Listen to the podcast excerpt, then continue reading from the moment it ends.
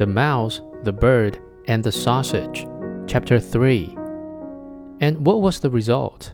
The sausage trudged off towards the forest.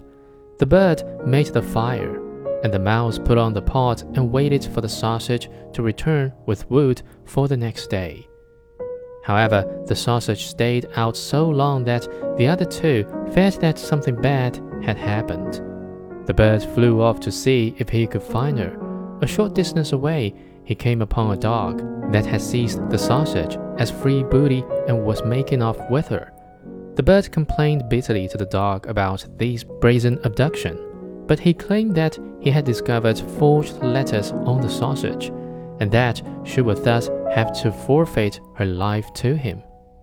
Filled with sorrow, the bird carried the wood home himself and told the mouse what he had seen and heard. They were very sad, but were determined to stay together and make the best of it.